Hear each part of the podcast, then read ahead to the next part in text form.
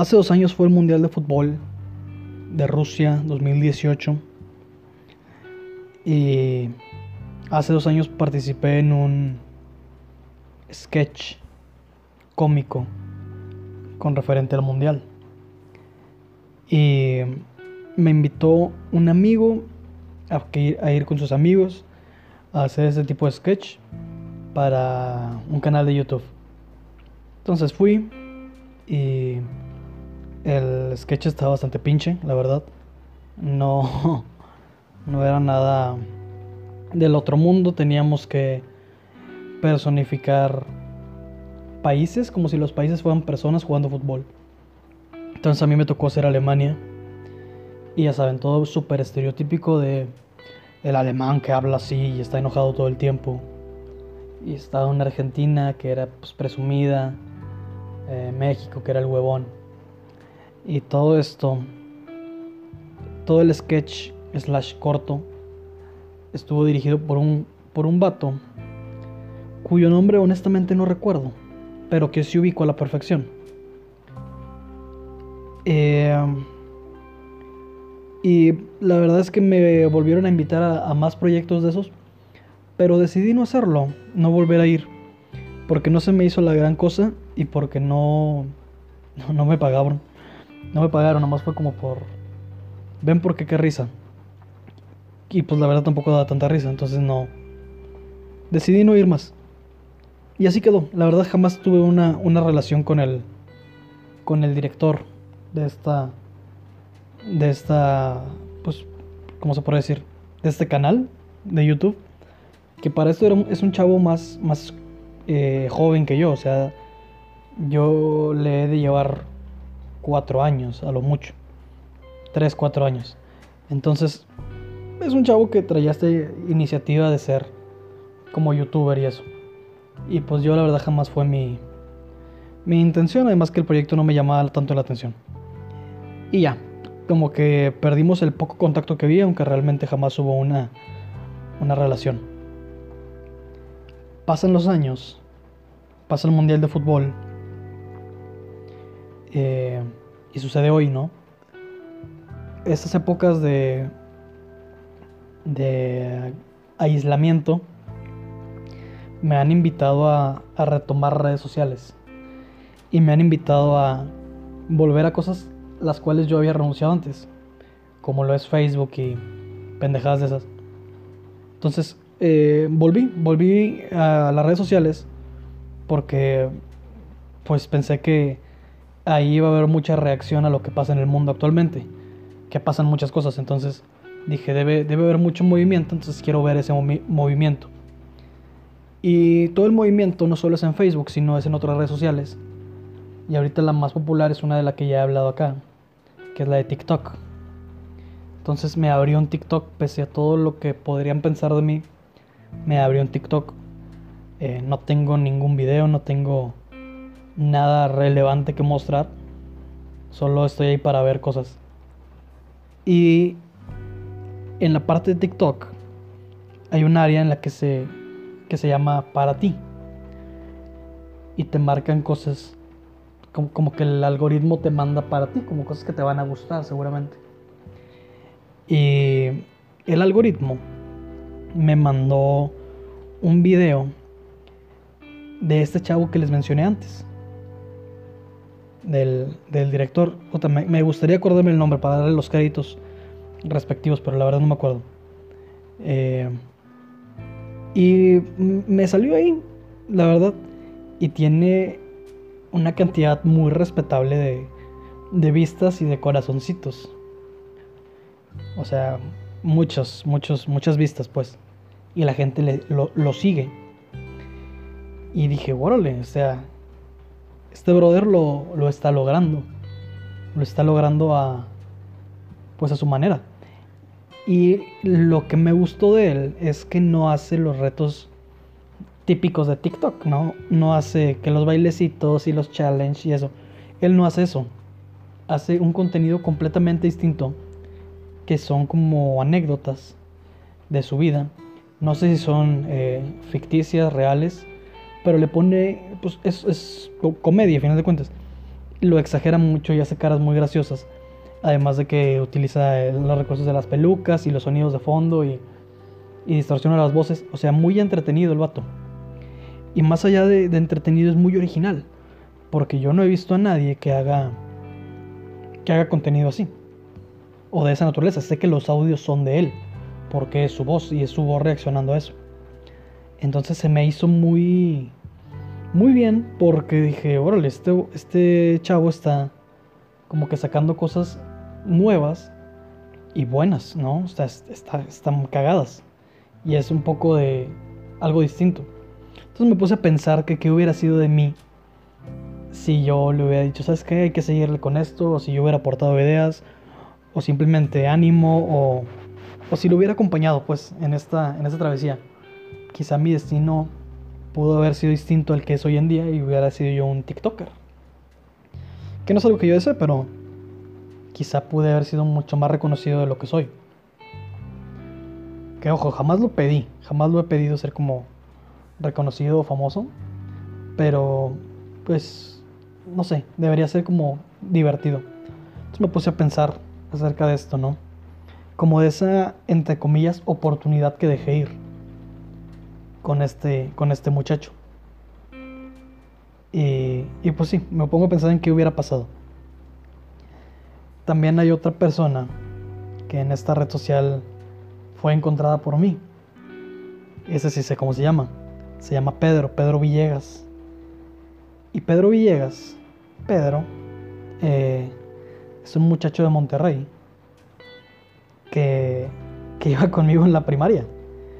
Iba conmigo en la primaria y ahorita no sé si es famoso, no sé si podría denominarlo famoso, pero, eh, o sea, tiene ahí sus vistas y, y sus likes y todo eso. Él sí se pega más a los challenge y videos así como típicos, pero le salen bien. La verdad es que le salen muy bien y es muy divertido ver a ese güey. Y mi relación con Pedro ahorita es nula. No, lo- no, no hablamos. Probablemente, o sea, yo sé quién es. Probablemente si a mí me vean, no sé si me reconozca, no sé si me recuerda. Pero Pedro y yo solíamos ser como mejores amigos. Solíamos ser mejores amigos en la, en la primaria.